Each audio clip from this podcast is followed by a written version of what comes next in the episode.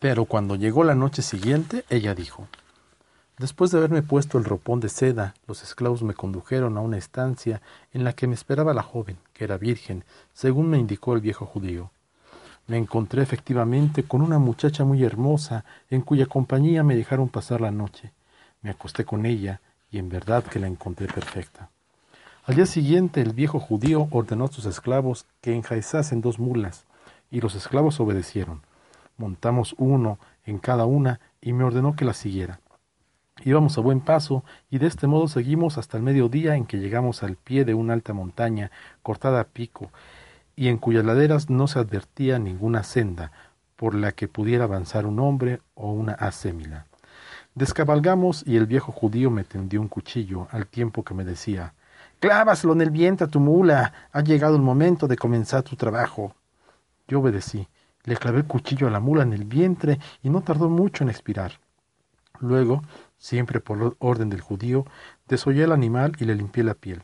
Después de eso, me dijo mi interlocutor, debes echarte encima de esta piel para que yo la cosa contigo dentro como si fuese un saco. También obedecí, tendiéndome encima de la piel que el judío cosió cuidadosamente conmigo dentro. Luego me indicó, atiende bien mis palabras. De un momento a otro se lanzará sobre ti un enorme pájaro que te tomará para llevarte a su nido, situado en la cima de esa escarpada montaña. Ten mucho cuidado de no moverte cuando te sientas transportado por los aires, pues te soltaría y te estrellarías contra el suelo. Sin embargo, cuando te haya dejado en la montaña, corta la piel con el cuchillo que te di y sal del saco. El pájaro asustado no te hará nada. Entonces debes recoger las piedras preciosas de las que la montaña está cubierta y me las arrojas. A continuación baja a reunirte conmigo.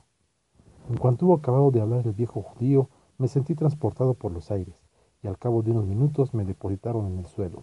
En aquel momento corté el saco con mi cuchillo y asomé la cabeza por la abertura. Eso asustó al monstruo, al monstruoso pájaro, que huyó a toda prisa. Yo comencé a recoger rubíes, esmeraldas y otras piedras preciosas que cubrían el suelo, y se los fui arrojando al viejo judío. Pero cuando quise bajar, comprobé que no había ningún sendero por donde poner el pie, y vi que el viejo judío montaba en su mula tras recoger las piedras y se alejaba rápidamente hasta desaparecer de mi vista. Invadido por la mayor desesperación, lloré mi destino, y como ignoraba hacia dónde me convendría dirigirme, eché a andar a la aventura, vagando durante dos meses, hasta llegar al final de la cadena de montañas, a la boca de un magnífico valle en el que los arroyos, los árboles y las flores glorificaban al Creador, en medio de los gorjeos de pájaros. Vi allí un inmenso palacio que se alzaba a gran altura por los aires, y me dirigí hacia él. Llegué a la puerta donde encontré, sentado en el banco del zaguán, a un anciano cuyo rostro brillaba de luz. En la mano tenía un cetro de rubíes y en la cabeza llevaba una corona de diamantes. Le saludé y me devolvió el saludo con amabilidad diciéndome Siéntate a mi lado, hijo mío. Después de hacerlo me preguntó ¿De dónde vienes? ¿Hasta esta tierra que jamás oyó la planta de una danita? ¿Y a dónde piensas ir?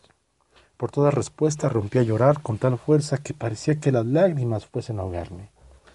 En este momento del relato, Sherezada advirtió que se aproximaba el nuevo día y cayó discretamente.